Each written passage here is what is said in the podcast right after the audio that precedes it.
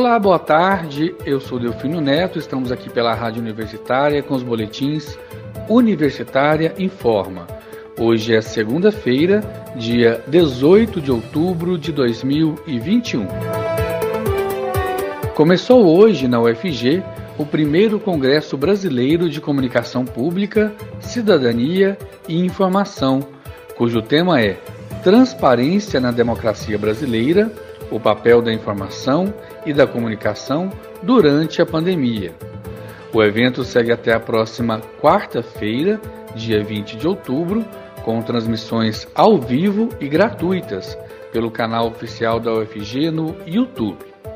O painel 2 começa logo mais às 15 horas e 30 minutos e terá como tema o panorama de experiências e pesquisas relacionadas à comunicação pública, com os professores Fernando Paulino, da UNB, e Maria Helena Weber, da Universidade Federal do Rio Grande do Sul. E é com o professor Fernando Paulino, da UNB, que a gente conversa aqui pela Rádio Universitária. Boa tarde, professor. Obrigado por falar com o público ouvinte aqui da Rádio Universitária de Goiânia. Boa tarde, é sempre uma satisfação, uma alegria conversar com os colegas e amigos de Goiânia. Sobre o tema do Congresso, a transparência na democracia brasileira, o papel da informação durante a pandemia.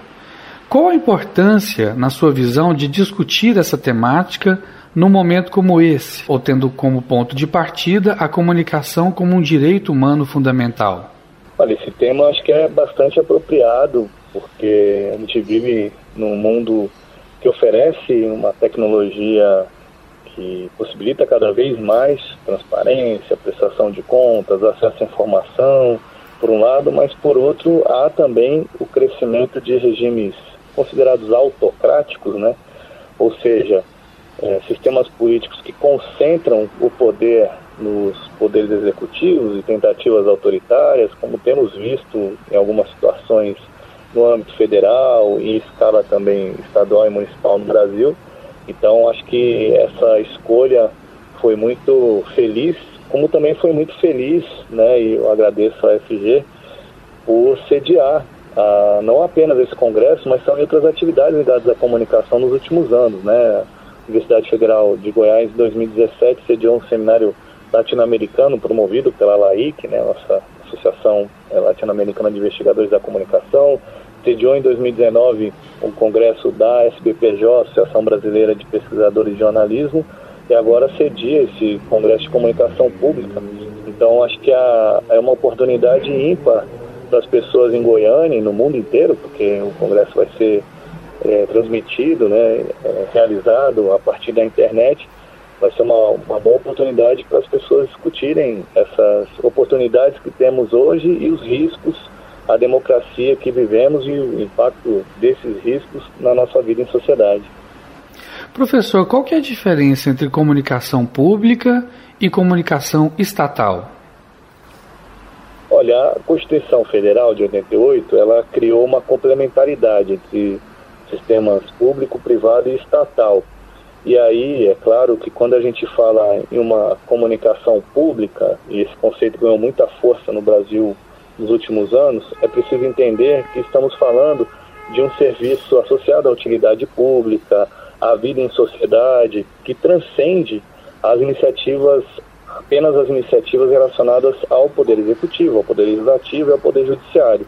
Então, tem havido uma compreensão, que eu vou generalizar aqui para ser didático, de que a comunicação pública é aquela que não tem um interesse privado, né? não deve ser orientada para interesses específicos ou comerciais, mercantis, e isso inclui nesse guarda-chuva muitas iniciativas que são é, patrocinadas, promovidas por órgãos governamentais, e isso inclui aí, a, de certa forma, a comunicação é, feita é, pelo governo, mas vai muito além, porque ela se orienta também pelo interesse público, pela transparência, pela prestação de contas.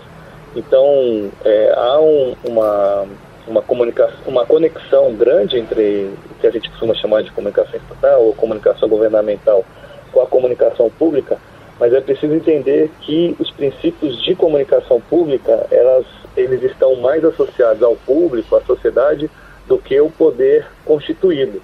Então é preciso, e a gente está ainda engateando nesse debate, né, infelizmente, que haja financiamento, haja orçamento para essas práticas e isso inclui também os serviços como né, o da rádio universitária, a TV universitária e a possibilidade até, especialmente nesse período que vivemos, de criar instrumentos e programas dedicados à comunicação à cidadania e à comunicação à promoção da saúde. Atualmente, no Brasil, nós estamos comunicando para contribuir na formação da cidadania? Olha, eu acho que as instituições de educação superior têm um papel muito importante e não só elas, né? Acho que as escolas a, de ensino médio, ensino fundamental, os veículos de comunicação, eu acho que a, as instituições a, de, associadas a organizações né, da sociedade civil também, acho que há um, um conjunto muito importante de medidas que promovem a cidadania, promovem a transparência e que se utilizam também de alguns instrumentos poderosos que foram criados nos últimos anos. Um exemplo disso é a lei de acesso à informação. Né? Então, eu acho que, que a resposta que eu daria à sua pergunta é que sim, que pelo menos parcialmente há alguns esforços essenciais. Agora, por outro lado, há ainda um passivo, né? um, uma, um histórico de muitas restrições, de autoritarismo, de verticalidade, né? de, enfim, de uma série de mazelas que nós temos na nossa sociedade que ainda precisam ser enfrentadas e que, sendo bem sincero com você, eu não sei se a gente ainda vai viver para ver tudo isso se organizar de uma, de uma maneira é, ideal. Em relação à pandemia, nós não poderíamos deixar de falar que é o tema central do Congresso e o tema que ganhou a mídia nos dois últimos anos, 2020 e 2021. Não poderia ser diferente também.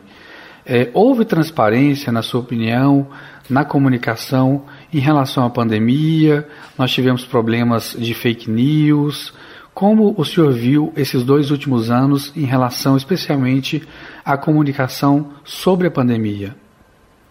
Olha, eu acho que houve um esforço bastante importante das instituições de pesquisa, dos veículos de comunicação, para organizarem as informações, os dados, tabularem é, tabularem é, informações que tinham sido recolhidas para muitas vezes suprir ausências e estratégias desenvolvidas para justamente criar desinformação.